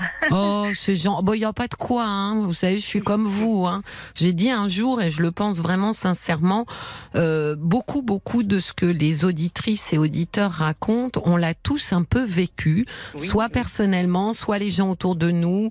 Euh, voilà. Donc, je me sens, euh, je suis, j'ai un peu un, un- je fais un peu, comment dire, de, de, de mouvements. C'est-à-dire, je suis à la fois derrière le micro et à la fois euh, comme si j'écoutais l'émission. C'est formidable. C'est formidable que vous puissiez vivre comme ça, c'est bien. Oui, bon, je- je- C'est bien. ça dure le temps de l'émission. Hein. Oui, oui, bien, bien, bien, j'espère. Bon, racontez-moi, Nicole, que me vaut l'honneur et le plaisir? Ah, merci, c'est gentil. Écoutez, j'ai euh, vécu pendant 50 ans avec mon mari, enfin Oui. 30 ans marié et 50 ans fréquenté, avec un homme exceptionnel, avec une forte personnalité, avec tous les, tous les trucs merveilleux de la vie qu'on a Oui. traversés. Oui, Et il a eu une maladie très grave il y a 5 ans. On a été mariés 30 ans et euh, il y a 5 ans, il a eu une maladie très grave, le Parkinson. oui. Et je me suis occupée de lui seule, jour et nuit. Oh là là. Ce qui fait que Pas si les facile, filles- hein les filles, ouais, non. Et en plus, il avait la maladie de Crohn, Oh, oui. qui fait que c'était très lourd et que c'est peut-être à cause des deux qu'il est mort, parce qu'il y en a qui vivent très vieux avec le Parkinson, Oui, enfin qui vivent 10, 20 ans. Et là, au bout de 5 ans, il est mort parce que euh, ben, il n'en pouvait plus. oui. Et oui. moi, j'ai pas dormi pendant 6 mois. C'est-à-dire une heure debout. euh, euh, Les six derniers mois de votre époux, vous voulez dire Voilà, Oui, je n'ai pas dormi pendant 6 mois. oui, Ce qui fait qu'à la fin, je devenais folle et que j'allais Oui. le mettre dans un centre où il serait mort immédiatement. oui. En même temps, vous savez que la privation de sommeil, euh, c'est euh, c'est intenable, hein, euh, Nicole. Ça, ça endommage euh, grandement euh, notre psychisme. hein. Oui, oui c'est ça. Hmm. Je devenais folle, je, je, je, je n'étais plus, euh, j'avais des crises de folie. Oui, Ce qui oui, fait que au moment où je, récupérais, je disais bon, il faut y aller, il faut y aller, il faut arrêter. euh, Puis je remettais, mais là à la fin c'était c'était devenu euh, puisque je, je pouvais plus, je tenais par. Et puis vous étiez terre. toute seule à vous occuper de lui? Oui, toute Oh là là. seule. Et comment que- ça se fait? Parce que bon, plusieurs fois une dame est venue le laver, il voulait plus, il voulait pas, il la foutait dehors et Ah oui. Il disait tu peux bien me laver, bah oui bien sûr je pouvais le laver. Ouais. Euh, les, Il les voulait que ce bon, soit vous euh, si à tous les moi, postes. Si vous voulez, on était déjà avant la maladie dans une fusion, on se quittait pas, on était tout le temps, tout le temps ensemble. Oui, Et la maladie nous a encore plus rapprochés, ce qui Oui. fait que c'était, mais toutes les respirations étaient les mêmes, la vie était la même, les, c'était devenu, on mangeait la même chose. C'était devenu euh, une, une fusion, symbiose. mais- Une symbiose. Oui, oui, Mais presque une maladie, puisqu'on pouvait pas se séparer. Oui. Comment Alors vous maintenant- avez, mais comment vous avez, euh, comment vous avez vécu alors euh, son son décès, son départ, son absence? Alors évidemment, là, euh, j'ai voulu me suicider. Oui, puisque tel que j'étais partie avec cette maladie, ben, j'allais, je savais que, que je risquais de mourir et je continuais parce que ça m'était égal. Je me disais, il va mourir, ben pourquoi pas moi? Qu'est-ce que je ferai après? Oui, oui, Oui, vous voyez, oui, vous entrevoyez pas de, de Non. futur sans lui, donc euh, oui. Non. Alors maintenant, maintenant c'est terrible, vous savez. Alors maintenant, ben, ça fait six mois et euh, je me refuse. Ça fait je- six mois qu'il est décédé, votre Ça mari fait six mois, oui. Ah oui, ça fait pas longtemps. Non. Ça fait six mois. Alors qu'est-ce que vous avez fait pendant ces six mois-là Alors ben, pendant six mois, ben, je vis avec lui. Si vous voulez, je vis avec un mort. C'est-à-dire que je fais tout euh, comme lui, je fais tout comme avant, je lui parle.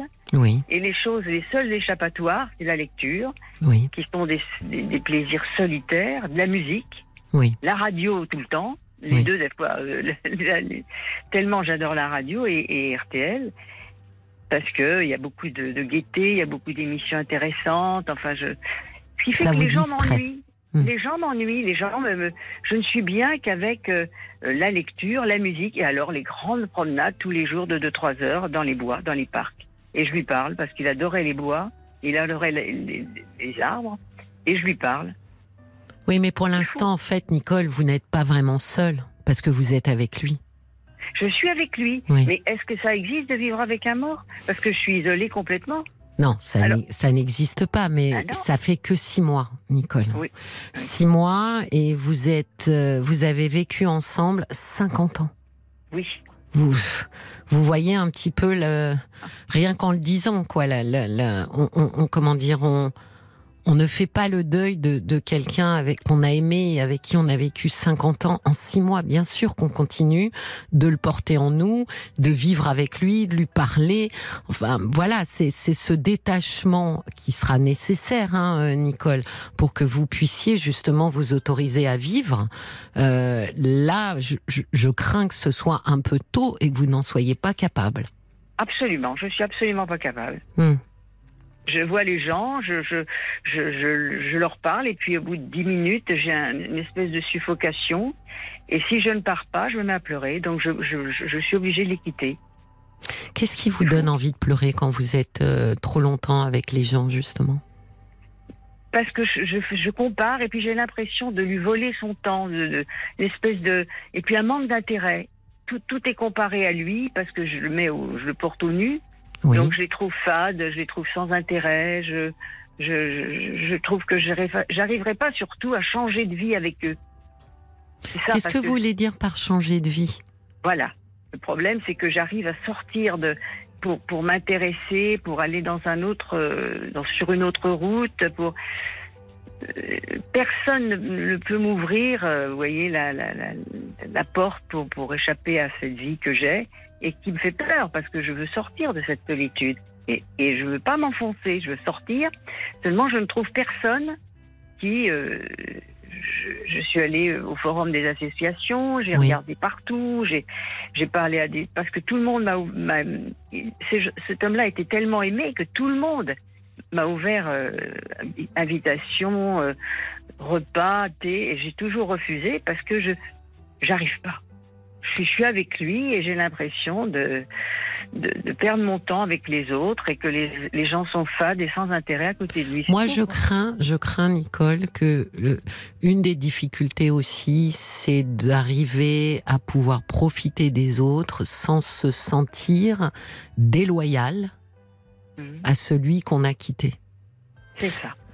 C'est ça la grande difficulté, c'est comment est-ce que je m'autorise à rigoler, par exemple, à être bien, sans me sentir coupable. Oui, c'est ça. C'est sûrement, c'est sûrement ça, oui. Ça, je pense que, bah oui, c'est souvent la difficulté parce que en plus, quand on a été extrêmement euh, fusionnel, euh, comme vous l'avez été tous les deux, euh, voilà, il y a, y, a, y a une espèce de, de fil hein, qui nous relie à l'autre, Mm. et, et, et, et c'est presque, comment dire, c'est presque le le tromper que de Oui. s'autoriser à, à s'amuser alors que euh, il est mort.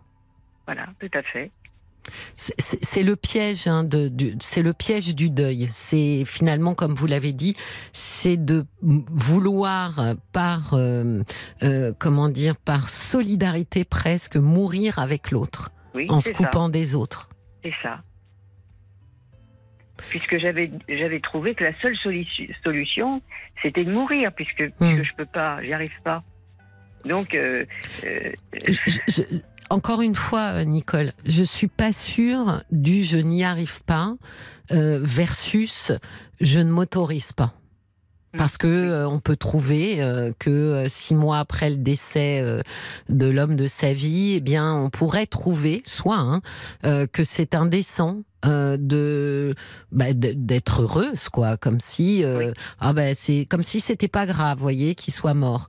Et donc on s'interdit vraiment euh, toutes ces émotions de légèreté, de joie, euh, parce qu'on a on a la sensation que ce serait euh, ça serait lui manquer de respect.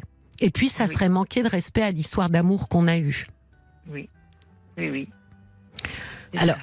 Vous voyez bien, en, en- alors encore une fois, Nicole, six mois, c'est très très court. Je pense que vous avez encore besoin de lui dire au revoir et que c'est votre manière à vous quand vous lui parlez. euh, de, de, de finalement euh, commencer petit à petit euh, à le faire vivre tout en ayant conscience qu'il n'est pas là. Vous voyez, il y a, déjà quelque chose. Mais je pense quand même que quand vous quand vous vous replongez dans l'homme qu'il était, euh, j'ai idée que lui n'aurait certainement pas apprécié que au moment où il meurt, vous décidiez finalement de vous enfermer sur vous-même et, et de rester comme ça complètement seul, isolé, et de, et de vous écarter en fait du vivant. Hum, c'est ça. Tout à fait, c'est ça. Est-ce que si vous, euh, euh, par exemple, quand vous lui parlez, est-ce qu'on pourrait imaginer ou lui parler ou lui écrire euh, de pouvoir aussi dire que vous avez besoin d'aller euh, respirer, discuter avec une amie ou autre, euh, mais que euh, vous le portez dans votre cœur, que par exemple vous le laissez à la maison, mais que vous le retrouvez quand vous rentrerez. Finalement, bon, c'est plus vous parler à vous qu'à lui, hein, bien sûr, mais justement pour euh, émettre à voix haute le fait que lui aurait très certainement voulu que vous passiez euh, euh, du temps quand même euh, autrement que à être à ses côtés et en deuil. Oui, c'est ça. Mais d'ailleurs, puisqu'on se parle, il me pousse à sortir. Il me pousse. Il me dit vas-y, vas-y maintenant, arrête et vas-y. Et puis, Ah bah qu'est-ce comment vous réagissez justement quand il dit ça? Et voilà, et voilà. Alors le blocage repart et c'est une espèce de- de- d'étouffement et de larmes. J'arrive Ouais. pas à franchir, à ouvrir la porte. Oui, mais de voilà, c'est ça. C'est lui vous dit vas-y, vis, et vous ça vous rappelle que lui n'est plus vivant. Ben voilà, voilà. Parce que euh, ce que je veux, c'est qu'ils viennent avec moi. Ben oui. Ben oui. Terrible. Mais c'est ça, c'est vous vous interdisez des bons moments parce que des bons moments toute seule, bon ben forcément de toute façon ça n'a pas le même goût et surtout parce que vous culpabilisez beaucoup qu'il ne soit plus à vos côtés. Ah oui. Oui, l'autre soir, j'ai dîné avec une amie. euh, euh, je suis rentrée en larmes parce qu'il n'était pas là. Oui. Et je cherche sa main euh, la nuit. Enfin, j'arrive pas.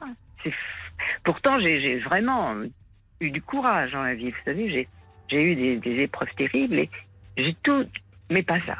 Euh, c'est pas une question d'être courageux, Nicole. C'est oui. une question que le manque de l'autre, c'est c'est une brûlure au cœur. Ah oui, oui, oui, c'est vrai. Et si vous envisagiez euh, un voyage, quelque chose qui vous sorte vraiment de votre euh, décor habituel, un endroit que vous n'avez pas été, euh, euh, où vous n'avez pas été ensemble, un endroit que vous découvririez toute seule.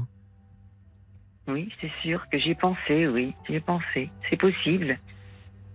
C'est casser le- le- le- la routine et voir autre chose, c'est sûr, j'y ai pensé.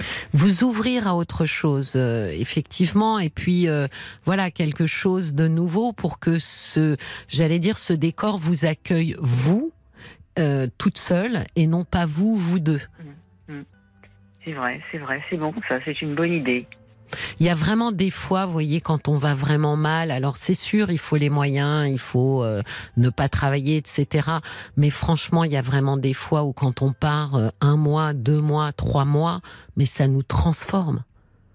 On ne rentre pas comme on est parti. Oui, oui. Parce qu'effectivement, ça, d'abord, on rencontre d'autres gens. Il y, a, il, y a, il y, a, vraiment quelque chose qui se produit euh, de l'ordre du renouveau quand on est en, en, contact avec un autre décor. Euh, là, vous allez finalement vous promener euh, dans la forêt où vous vous promeniez tous les deux sans cesse. Oui, il est, est partout. Oui, oui. Oui, oui, oui, c'est ça. Donc peut-être que vous pourriez euh, organiser, ça met du temps à organiser, donc dans un premier temps organiser, voir euh, où, voir si c'est euh, toute seule ou si vous embarquez euh, quelqu'un avec vous, d'organiser tout ça pour partir et de choisir un lieu, un lieu, voilà, moi je, pense un lieu dont, dont peut-être vous n'avez soit vous en avez parlé mais vous n'y avez jamais été ensemble, soit vous vous n'en avez jamais parlé ensemble. Quelque chose qui vous appartienne à vous en propre, Nicole. Mais vous, vous pensez qu'il faut deux ou trois mois parce qu'un voyage c'est huit jours. Non, mais jours. parce que dans l'absolu c'est fantastique de pouvoir se mettre euh, au vert un mois ou deux. Alors ça c'est le nec plus ultra, mais comme je vous ai dit, il faut pouvoir hein, faire ce genre de oui. choses. Mais si vous partez euh, deux semaines, euh, mmh. partez dans un endroit vraiment insolite. Voilà, c'est ça. Oui, partez vraiment dans quelque chose d'ultra dépaysant. Mmh. C'est une très bonne idée, oui. C'est une très bonne idée. Je, pensais, vous savez, euh, alors il y a, euh, y a maintenant des, il y a des organismes de voyage qui organisent des voyages que pour les gens célibataires. Hein pour parce que justement quand on est tout seul, vous savez comment c'est euh, la chambre d'hôtel tout seul maintenant il y en a plus, c'est forcément des chambres euh, à deux etc. Donc c'est des organismes qui organisent ça et puis du coup on se retrouve dans des groupes, on fait un groupe oui. avec les autres personnes et souvent c'est très insolite. Euh, il y a j'ai entendu parler de, de, de marches dans le désert, euh, il y a aussi des marches au Népal.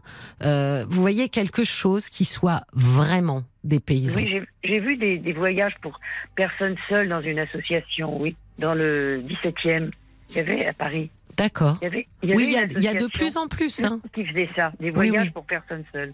Ben oui, parce que quand on est seul en vacances, euh, pff, on ne sait pas euh, vraiment par quelle boule prendre si on veut faire un joli voyage. C'est pas juste. Au Canada ou l'année voilà. dernière en Italie. Enfin, ça veut dire. Ben oui, par exemple. Ah, oui, c'est une bonne idée, ça. Au Canada, vous avez des, des, des, des voyages qui, qui sont de l'ordre de l'observation. Alors bon, là, ils hibernent, mais l'observation des ours, euh, mais quelque chose qui soit vraiment qui vous revigore d'abord qui vous ramène vers le vivant et, et, la nature. La nature nous ramène toujours vers le vivant.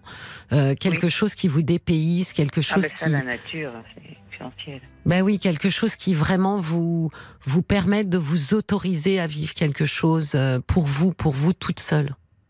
Oui. Oui, oui, ça c'est une très bonne idée.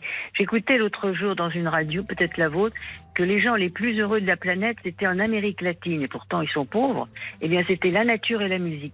Ah oui oui, Alors c'est marrant parce que moi j'ai lu euh, une étude intéressante de l'université d'Harvard qui a suivi des gens pendant 74 ans donc ce genre d'études, c'est quand même, euh, c'est quand même très intéressant parce que faut pouvoir garder les mêmes personnes pendant si longtemps. Donc on leur pose comme ça régulièrement, année après année, euh, une question. Et finalement, les chercheurs étaient arrivés à la à la conclusion que ce qui avait finalement durant toute euh, toute une vie, hein, presque, euh, rendu ces gens heureux, c'était euh, la première chose, c'était le contact aux autres. Donc, vous voyez, le, vraiment le, le rapport aux autres, euh, de, de, dans le lien qu'on établit, même si c'est pas un lien. Euh, vous savez, moi, souvent, euh, je, je, parle de ça. Je ne parle pas forcément d'un lien très fort. Hein. Moi, quelqu'un qui me tient à la porte et qui me fait un grand sourire, oui, ben, ça me fait du bien. Vous ah voyez, oui, c'est. Donc il y avait cette première chose et la deuxième c'était de sur les gens disaient finalement qu'ils ne se prenaient pas la tête pour les petites choses. Donc ça avait plus un rapport avec le lâcher prise et de dire toutes ces petites tracasseries, on les laisse de côté. Donc si on met euh, effectivement euh, ensemble, peut-être que dans les pays d'Amérique latine où effectivement c'est plus précaire, ben on n'a pas le temps de s'attarder sur des petites choses. Mmh. Et puis dans cette euh, dans ces sociétés là, il y a quand même beaucoup plus de liens et d'entraide. Oui. Que, que nous. Donc oui, oui, euh, oui. donc euh, ça se ça se ça se rejoint, mais mais oui, pourquoi pas. euh, Je, je me souviens d'un d'un monsieur qui avait fait une espèce de trek, mais enfin trek pas pour expérimenter, hein, une marche douce euh, au Pérou. Vous voyez, par exemple, c'est c'est c'est c'est des voyages un peu insolites. Si vous êtes dans un groupe, euh, vous verrez qu'il y a une solidarité de toute façon qui se met en place très vite dans les Mhm. groupes de voyage. Et, et je pense que ça pourrait vous permettre de vous autoriser justement, Nicole, à, à revivre. Ça, c'est une très bonne idée. C'est vrai, j'y avais pas pensé. donc Parce que là, je pense qu'il faut, euh, il- il- il faut- pour, pour finalement entrer dans votre euh, nouvelle vie, à vous, euh, il faut peut-être effectivement quelque chose, euh, j'allais dire presque un peu spectaculaire, hein, pour pouvoir justement euh, entrer dans autre chose. Oui. Oui, oui, c'est vrai. C'est vrai. Je n'y avais pas pensé du tout, mais c'est une. Mais encore une fois. Euh, vous êtes dans, dans, dans comment dire six mois, euh, c'est pas du tout, du tout, du tout euh, anormal hein, ce que vous vivez, Oui. euh, C'est Mais presque. la normale, c'est quoi? Il faut encore combien de temps pour sortir de. Il y a, y a pas de, il a pas de, comment dire, il n'y a pas de, de, de de date, enfin de, de temps euh, très précis. C'est vrai que si euh, quelqu'un, au bout de euh, trois ans, euh, s'interdit complètement euh, toute euh, rencontre, euh, on se dit que là, ça va pas. Vous voyez, ça devient un deuil pathologique et la personne s'enferme sur elle-même. Euh, disons que au bout, j'imagine, d'un an, un an et demi, et au bout de deux ans, euh, on, on est, euh, on arrive à être en rapport. L'idée, c'est surtout, surtout de ne pas culpabiliser, euh, d'être vivant. Et Oui, par vivant, d'en profiter. Parce que si c'est vivant sans rencontrer personne, bah c'est une, c'est, c'est- c'est- c'est- finalement c'est un peu être mort aussi euh, avec son compagnon. Oui, c'est ça. C'est ça. Hmm. J'ai Paul qui qui a des messages pour vous, ah, bah, c'est Nicole. gentil, merci, c'est Oh. gentil. On va commencer avec une citation. C'est Tina qui dit Les morts sont les invisibles, mais ils ne sont pas les absents. Et c'est de Victor Hugo. C'est très Ah. beau. J'ai vérifié parce qu'en général, quand on nous donne des citations, une fois sur deux, c'est pas la bonne personne qui l'a dite. Mais quelle Euh, méfiance, Paul. Il y a Olivier qui dit euh, il restera toujours là au fond de votre cœur. Faire des choses seul euh, ne fait pas oublier l'être cher. La belle pensée restera toujours avec vous. Il y a Papy Pic aussi qui euh, vous a euh, entendu euh, en cours de route et il vous suggère le chemin de Compostelle, euh, qui pourrait être euh, une, une bonne idée. Et puis euh, il y a Marie aussi qui euh, elle a perdu son époux il y a sept mois, euh, quasiment comme vous, euh, mariée depuis 45 ans et euh, elle est partie au Portugal avec sa fille et ça lui a fait énormément de bien de Ah oui. partir. Ah, Ben voilà. oui. Voyez, Oui, Compostelle, c'est aussi une très bonne idée. Hein. Oui, oui, j'ai des amis qui sont allés, mais c'est long, c'est fatigant, mais c'est très bien. J'ai moi, j'ai un SMS de Sarah qui dit votre relation était tellement exceptionnelle. Il faut accepter des relations plus simples, plus légères, de voisinage, dans la courtoisie. Et elle a raison, Sarah. C'est aussi que vous avez été habituée à une relation tellement exceptionnelle. Vous avez dit un mot, et je pense que Sarah a rebondi sur ce mot-là. Vous avez souvent répété le mot fade. Euh, et donc, je pense que c'est pour ça qu'elle a parlé de relations plus simples, d'accepter ça. Oui, oui, c'est vrai. C'est vrai.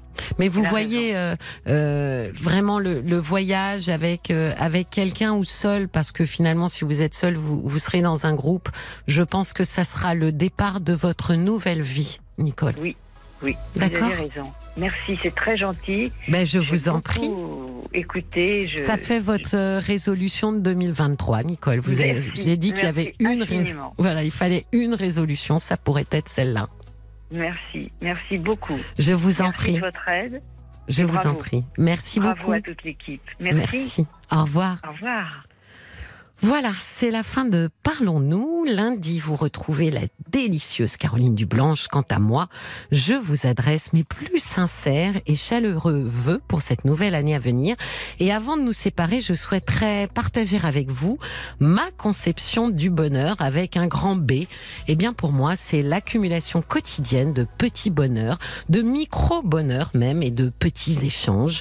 Alors voilà ce que je vous souhaite pour 2023. Une infinité de petits moments agréables et bienfaisants, de simples jouissances organiques, sentir, toucher, goûter, écouter, contempler, mais aussi de sincères connexions à vous-même et aux autres, car c'est dans le lien que notre humanité se revigore. Prenez toutes et tous bien soin de vous. Je vous embrasse et vous souhaite une très belle nuit.